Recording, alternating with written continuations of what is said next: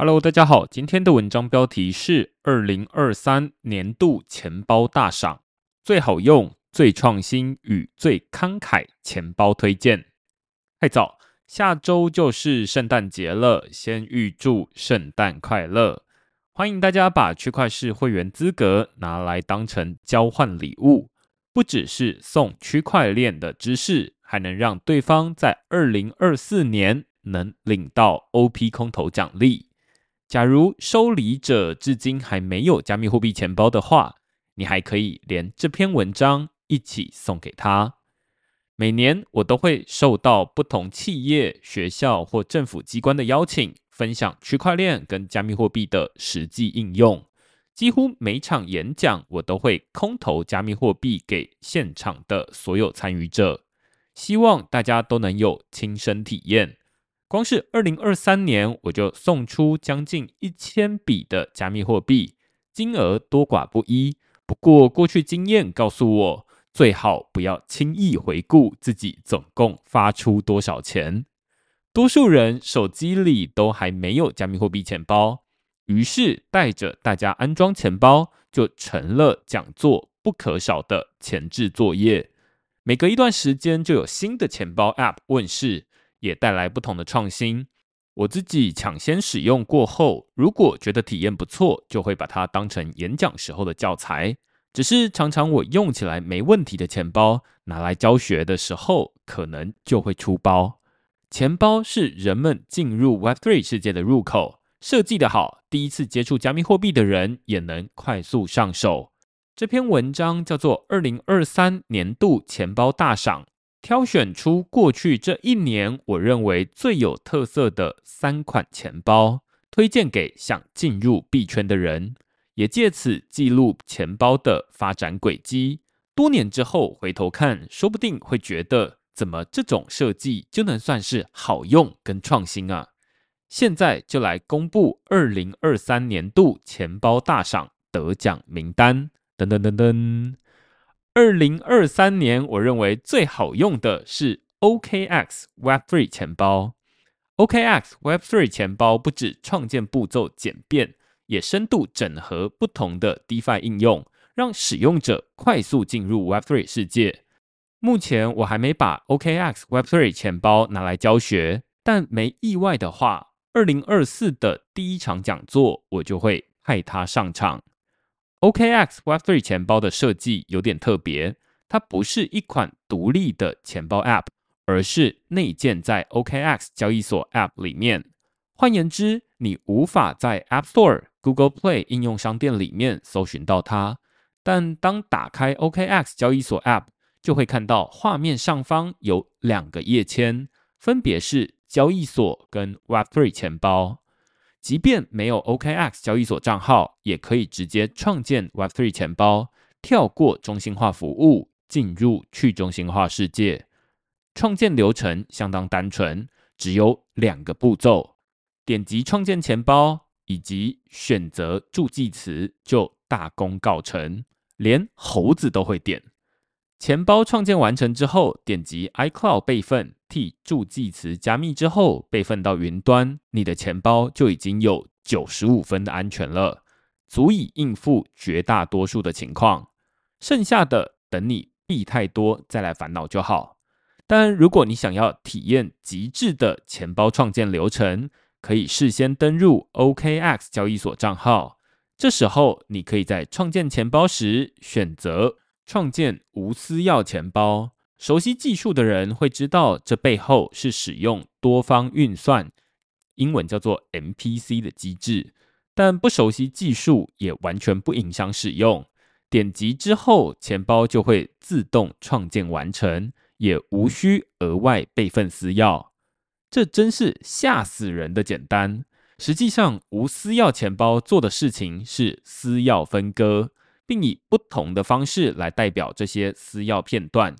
交易的时候必须凑齐不同私钥片段才能送出。换言之，无私钥钱包并不是真的没有私钥，而是没有完整的私钥。以 OKX Web3 钱包为例哦，它是将使用者的 OKX 交易所账号变成是其中一份私钥片段。这就是为什么使用者必须先登入 OKX 账号，才能创建无私钥钱包的原因。只不过，无私钥钱包也不完全是没风险。以极端情况来说，万一哪天 OKX 交易所发生像 FTX 一样的惨剧，使用者无法登入 OKX 交易所账号，无私钥钱包就可能因为凑不齐私钥片段而无法正常发送交易。同样道理，网络上有一些 MPC 钱包是让使用者以 Google 或 Facebook 账号登入，虽然使用起来方便。但万一哪天账号被 Google、Facebook 封锁或删除，资产也可能会拿不出来。除了创建流程简单，我也喜欢 OKX Web3 钱包深度整合 DeFi 应用。它不仅会根据钱包内的资产推荐合适的 DeFi 应用，还能切换显示不同区块链上的 DeFi 收益率，让使用者知道把钱放到哪里的投资报酬率最高。以及风险指数，创建钱包跟 DeFi 理财都是 Web3 的基础需求，也是每个钱包都无法回避的功能。能把阳春面做得好吃，就是实力的展现。因此，我认为 OKX Web3 钱包是二零二三年最好用的钱包。接下来是最创新的钱包。二零二三年，我认为最创新的钱包是 Safe。多签钱包，Safe 多签钱包在二零二三年已经超越我对加密货币钱包的认知。它根本就是人们在数位世界的智慧账户。上个月初刊的 Noce Pay 直接从钱包扣款的 Visa 金融卡这篇文章，更已经成为区块市热门排行榜上的第一名。Noces Pay 最神奇的地方是它让 Visa 金融卡。可以直接从个人的加密货币钱包里面扣款，而不是从银行或中心化交易所的账户扣款。这是前所未见的支付创新。自主跟托管是两种完全不同的逻辑。钱包强调个人管理，每笔交易都必须经过私钥签署才能算数。偏偏这和人们的消费体验不同，大家习惯把钱放在中心化的银行账户，交给。他人代管，不想凡事亲力亲为，要扣款，通通都去找银行。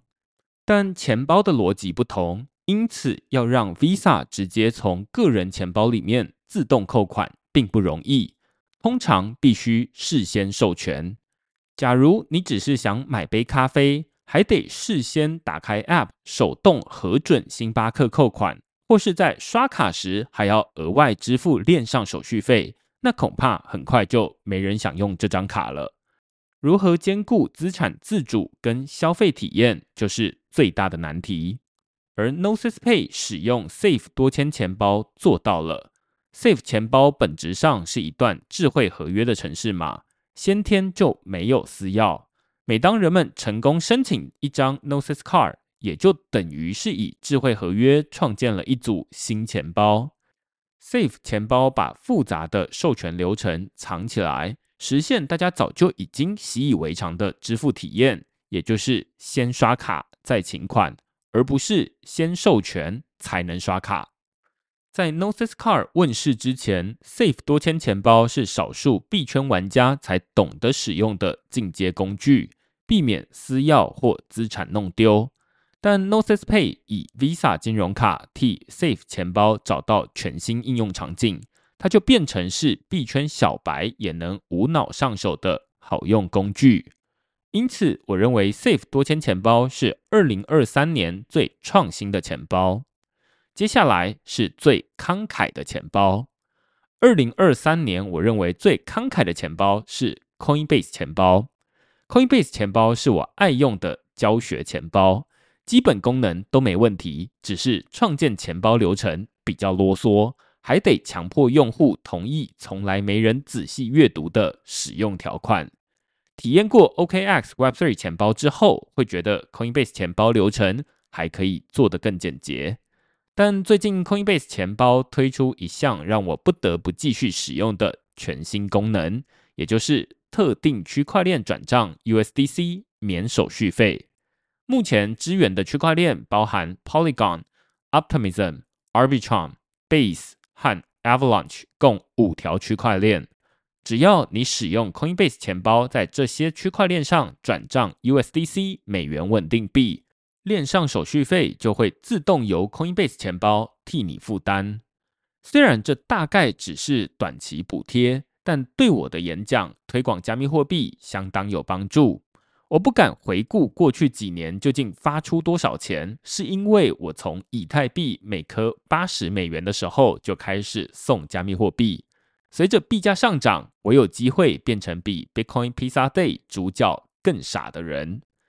我也想过要改发美元稳定币，让成本可控，但我更期待参与者领到加密货币之后，回家还会把这些加密货币再发给身边的亲朋好友。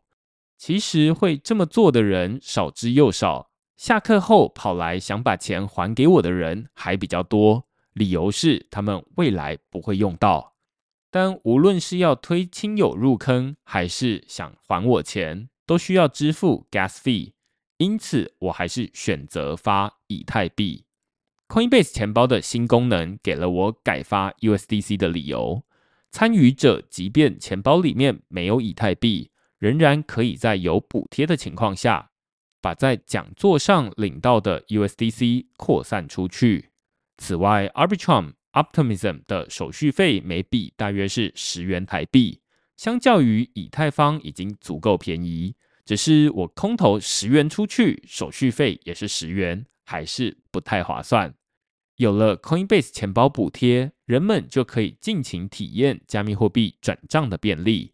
连矿工手续费的零钱都能省下来，因此我认为 Coinbase 钱包是二零二三年最慷慨的钱包。